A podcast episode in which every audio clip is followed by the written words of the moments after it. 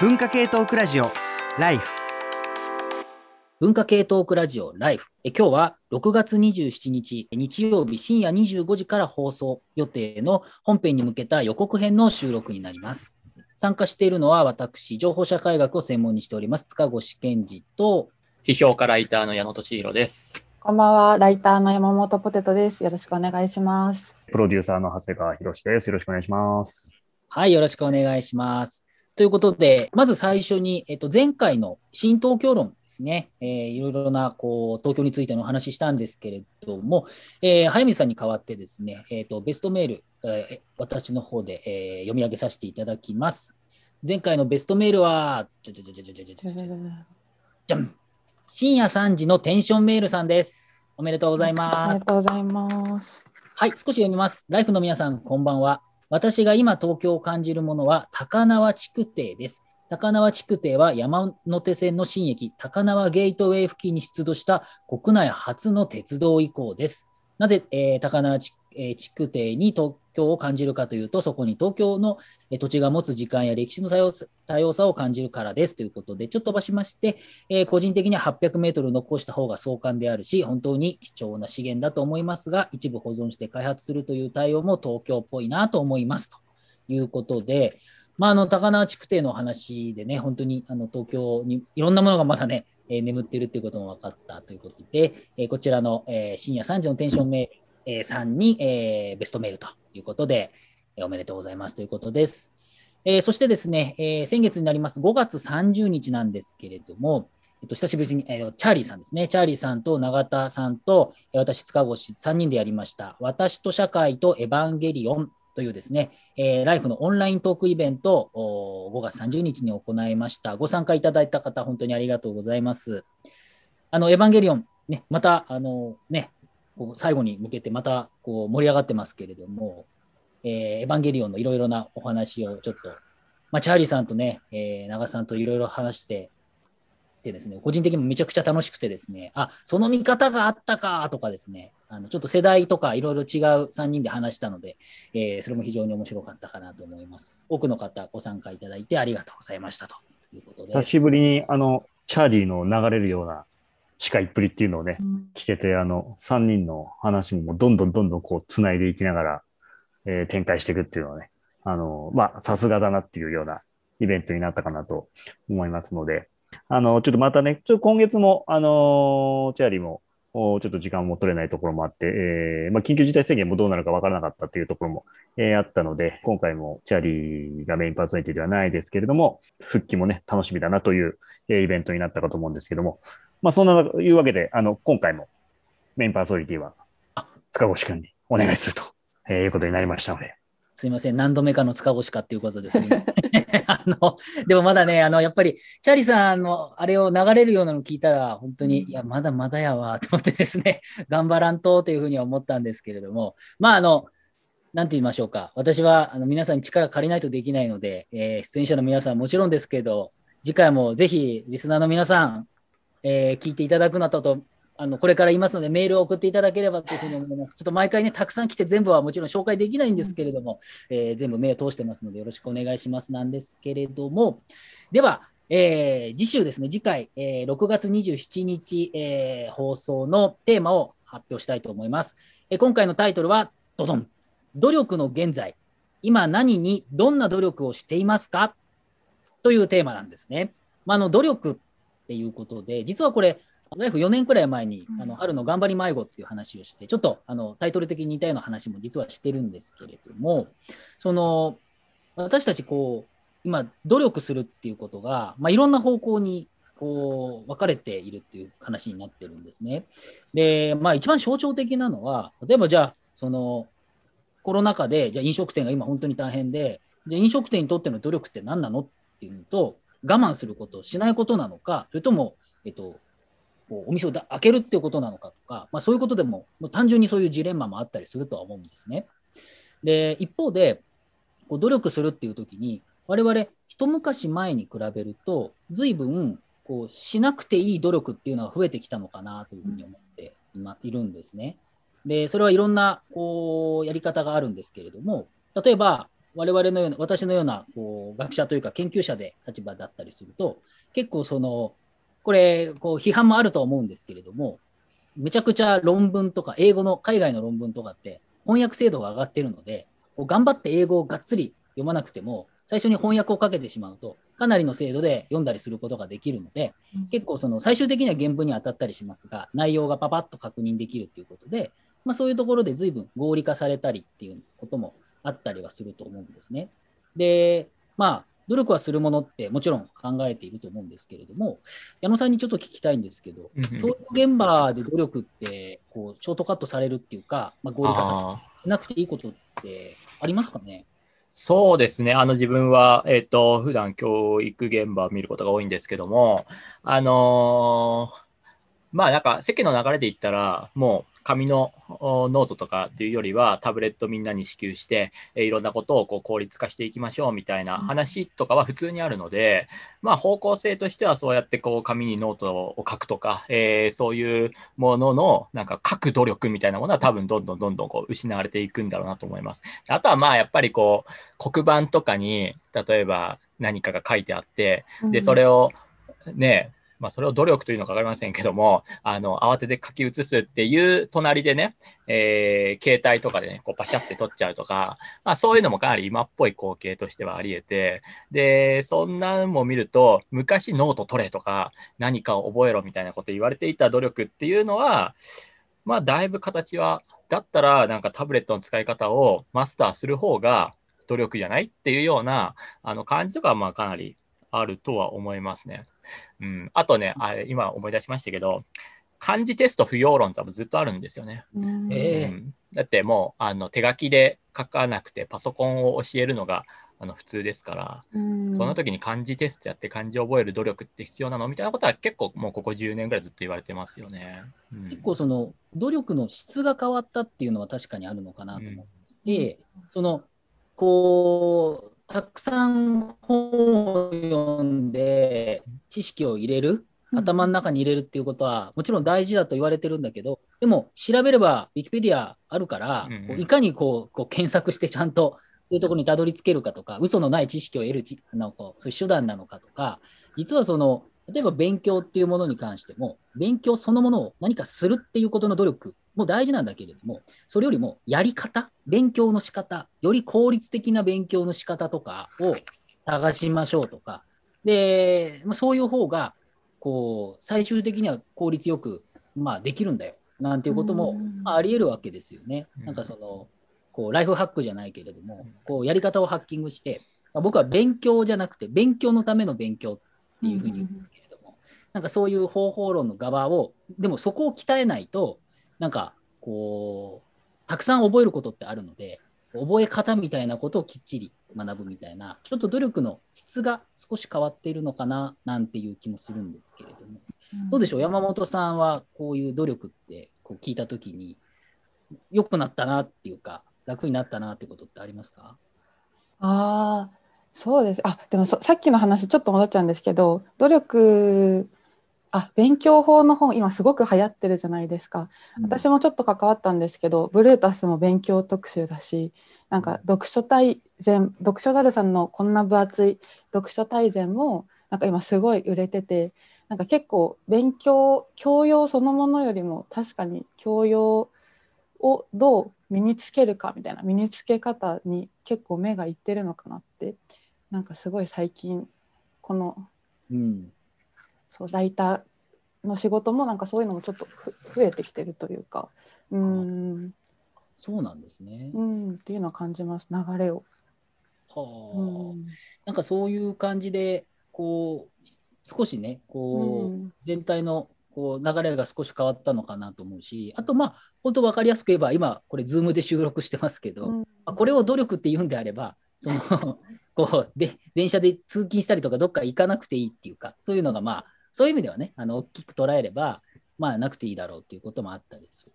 ただ、その、例えばその残業なんかも、こう、随分規制がかかって残業しなくていいとか、その飲み会とかもなくなったので、逆にそういうね、朝まで上司とみたいなことも、もうむしろそんなことしちゃった方がまずいみたいな社会になってるので、そういう、なんていうんですかね、こうしなくていい努力、気に入られるための努力みたいなのはなくなっていいかなと思う一方で、でも逆に言うと、そうやって、えーじゃあどうやって上司と仲良くなりますかみたいな時に、まあ、手っ取り早いとこもあったわけですよね。その飲み会、いい悪いじゃなくて、そういう手っ取り早さみたいなことがあったけど、まあ、そういうものは、あの、逆にできなくなるというか、こう便利になった、あの、何でも努力しなくていいっていう社会になったからこそ、逆にできなくなることもあるんじゃないのかなっていうのも、まあなんか個人的には結構思うかなってのがあって。まあ、だから今回のその「かっこ努力」っていう、まあ、言い方ですよね。でおそらくあの私たちの社会はあのこうずっとしなくてもいい努力も結構こう重ねながらいろんなことを達成してきたんだけど今そういうものをショートカットして達成できることもすごい多くなってきてっていった時にあの今こういう成果が出るんだったらあの漢字一つ覚えるのもパソコンで変換してどんどん出るんだったら、まあ、そこの努力ショートカットして良くないみたいなあの感じってすごいあると思うんですよね。でじゃあ逆にそこに代わってあの何何を僕らはあのその努力って言い方をするとすごいなんかこういろんなことを継続的にちょっと嫌なことも我慢してこれを達成しますみたいな意味合いがあったんだけど、まあ、それ自体も結構相対化されて今はあのもうちょいなんか、えーこれをやるためにまあこれができればいいでしょっていうような努力のイメージ自体もちょっとなんかこういろいろ変化してるとか多様化してるような感じがするので、まあ、その辺のなんか今現在努力ってどう響くやんなくていいもんって響くのとかあの逆にこういうのも努力に含めていいんじゃないとか、なんかいろんな話に広がりそうだなみたいなのがありますよね。うん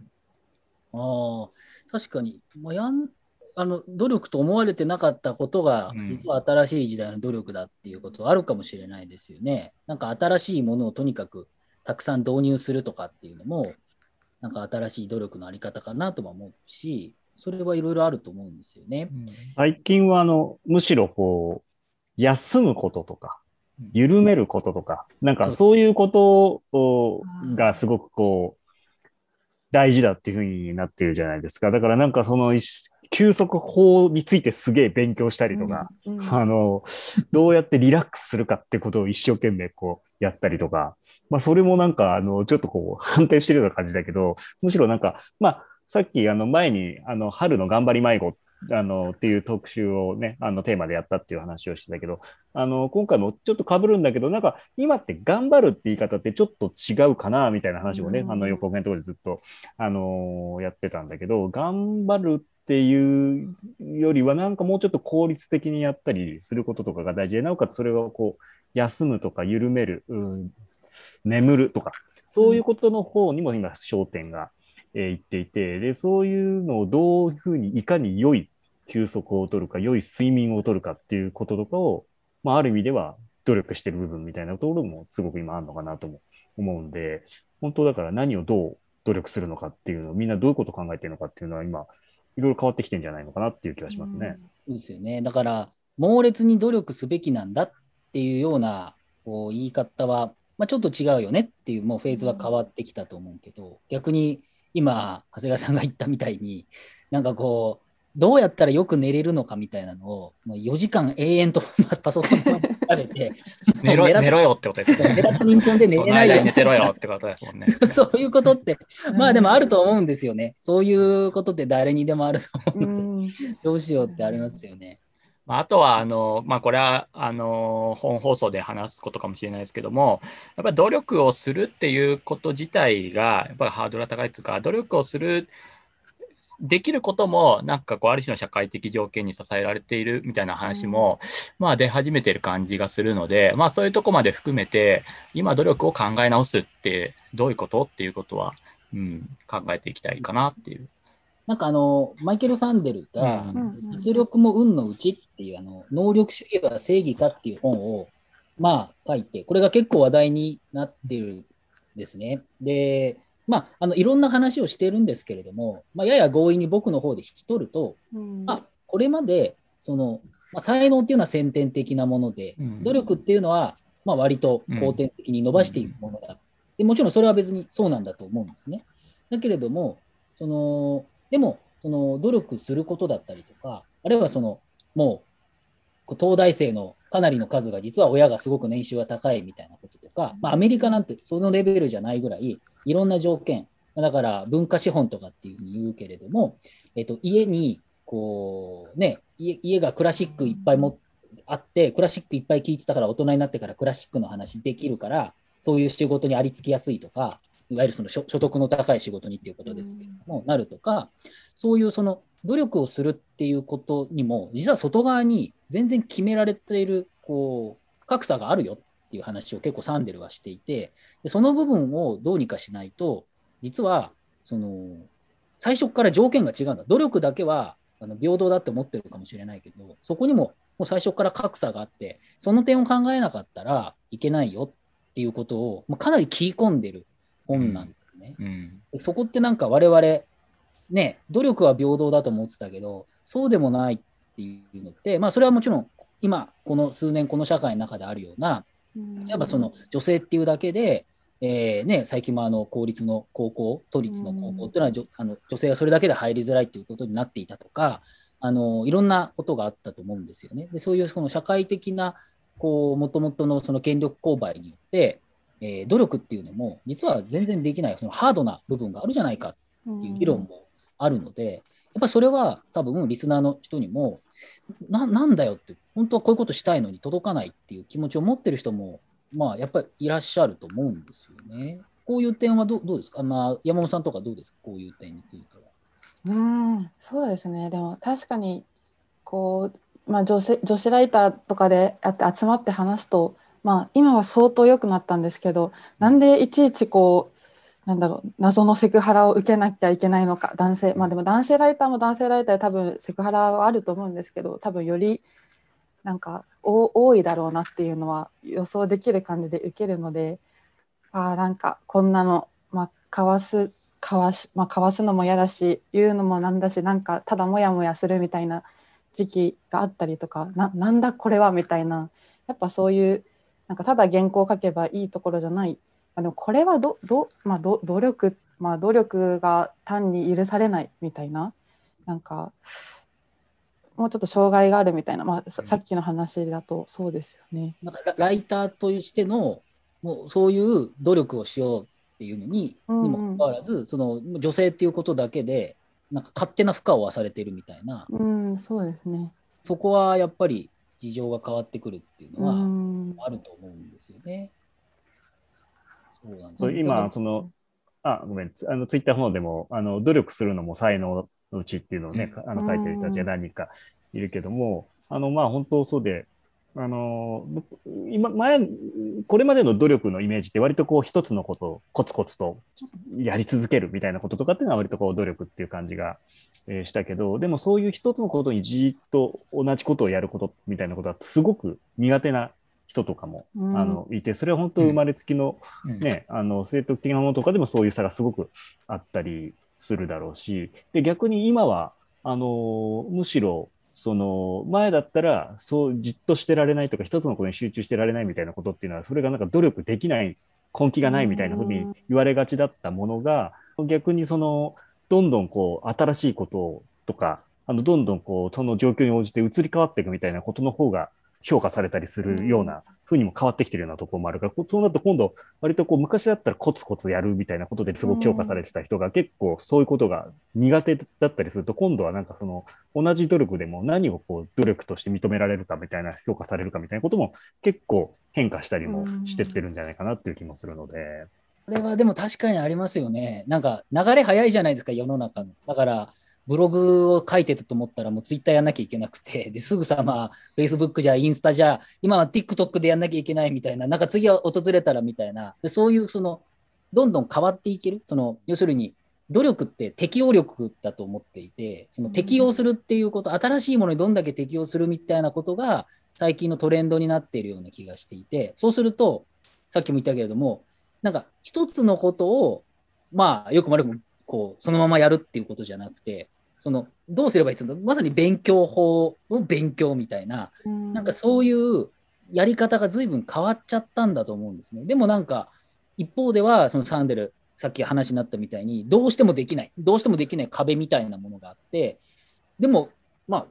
努力したいっちゃしたいっって僕は思っていて、どういう方向で努力したらいいのかわからないし、その過度に努力しろって言われるわけじゃないけど、でも人として何か自分がこれでいいと思えるものをやりたいじゃないですか。結局努力ってその人の幸福につながるんだと思うんですよ、やっぱり。でもそういったものに、え、どどれやったらいいんだよみたいな、そのコロナ禍とかでいろんなことなんか自分でえ選ぶ自由はいっぱいあるけど、えー？っていうのが僕はすごく最近思っていて、うんそれって結構苦しいなって僕は感じてるんですけど、いいかがですか、皆さん。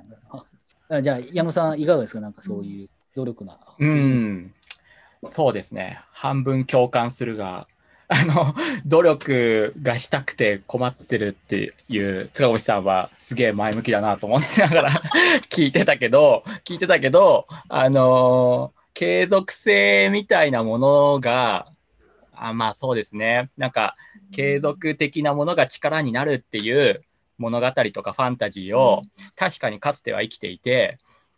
今も生きてるかもしれないけども、今はそうじゃなくて、こう、どんどんどんどんこう、へ変転していくような主体みたいなものが求められるっていうのは、まあ、教育現場も確かにそういうところあって、今応用力が効くってことは非常に大事ですよね。あうん、だからあの一つのことをルーティンでやるっていうのが、まあ、工場労働から単に発する教育現場ではずっと良きこととされてきたけど今はもうちょい、えっと、グループワーク的でしかもコミュ力がたくさんあっていろんなところで使い分けられたりとか応用できるとかあるいは方法論を知っているっていうことの方があの価値があるっていう流れになってるのは間違いないことなんで、まあ、どっちが地獄かっつったらどっちもそれなりに厳しいところはあるとは思いますけど、まあ少なくともそういう変化はあるから、そういうところで、じゃあ努力っていう、なんかこの継続性を含んだような概念が今どのようにこう響くのかとか、まあその辺はね、やっぱり考えちゃいますよね。うん。でもなんかその適用しすぎることによって、そのね、一つのところに適用しすぎることで弊害もあるなと思って、さっき打ち合わせの時にあの山本さんがおっしゃってた、あの好きな仕事をやっててみたいな話、さっきされてた。うん。あそうそうそう。あそうですね。なんかあそうそう。あフリーランスのライターになるとあ得意なものしか頼まれなくなるのでどんどん自分の仕事が得意なもの得意なものに最適化してってなんかだんだん幅がなくなっていくなんか怖さみたいなのがあってで基本的になんか仕事って得意なことと得意なことの交換だから努力したらダメっしょみたいな感じで私はちょっと斜めに構えて最初始めたんですけれどもそれでやっていくとなんかどうやら道がどんどん狭くなっていくぞみたいななんかすごくだからなんかちょっと違う人と付き合ったりとか意図的にやっていかないとっていうのはなんかなんていうんですかね頭ですごく分かってるわけじゃないんですけれどもなんか肌感覚としてビシビシあるなっていうのはあって。うんこう努力最適化していった先に何があるのだろうみたいな気持ちは常にあります。うん、そうですよね。なんかあ、努力というか、うん、そうです。なんかあ最の適、こう最適化っていうのも一つテーマかなと思っていて、やっぱコンピューターだったりとか、それこそこの Zoom とか、うん。まあ、まあホームスクリスクリーニングみたいな、あの家から行けるみたいな、あるわけじゃないですか。そうなるとこう、どんどん教育とか、いろんなことが個人に最適化されて、その人のできることがたくさん伸びていくとか、そういうことになるんですけど、まあ、そうしちゃうとそうしちゃうで、逆になんていうのかな、自分のできることとか好きなことばっかりになってて、その他の人との共同とかも、あのーそういうところで養われるものとか、知らないものとかに触れるとかっていう機会が少しなくなるかもしれないし、でそれでいいのかと。ただ、今必要なものを必要なだけやるっていう、そういうなんか努力の指し示される努力みたいなものを、ただやっていけば、もしかしたら社会的に成功はするかもしれないけど、うん今ツイッターやってたけど、今もうインスタ来てるんでトレンドなんでこっちやりましょうみたいなことで成功するかもしれないけど、それって、それはそれで楽しいのかなみたいな風にも、うん。ちょっと思っちゃう部分があって、なんかそういう点とかあの考えると、その努力のありようって本当どうすればいいんだろうかっていうことなのかな、なんていうことが、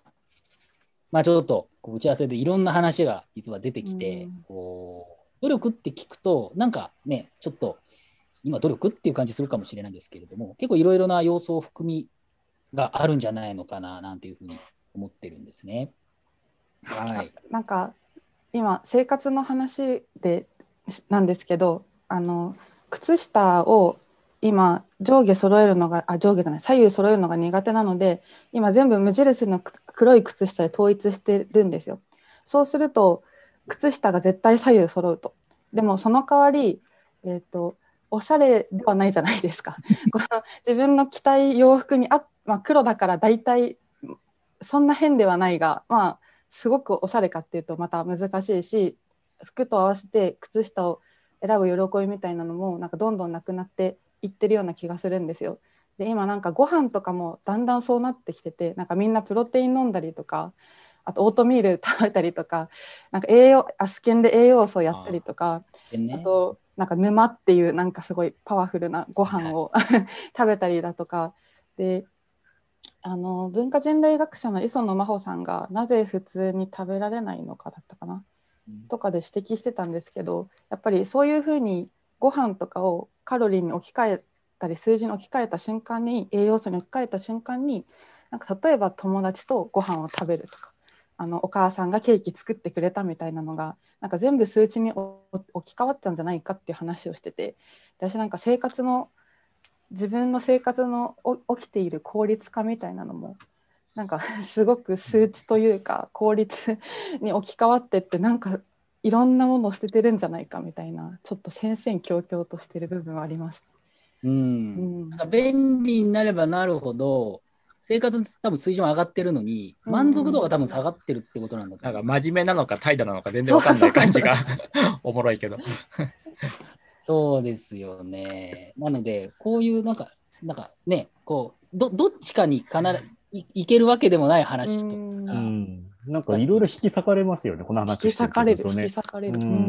今の話もだからなんか今むしろこうすごく数値化されてるので何でもこの仕事とかでも定量的にうんちゃんと数値で結果を出すみたいなことがすごく求められているのでなんかその努力っていうともうなんか今はその数値的な結果を出すためにどうこう効果的に効率的にやるかみたいなことだっていう感じも持ってるんですけど今の山本さんの話で言ってると逆にその数値的なものでそこからこうこぼれ落ちるようなものをいかにこう大事に維持するかみたいな努力をしてる人もすごくこう、うん今いるような気もするので、そう簡単に答えが出ないところが、この話題のライフっぽくいろいろ話せるところかなって気がするので。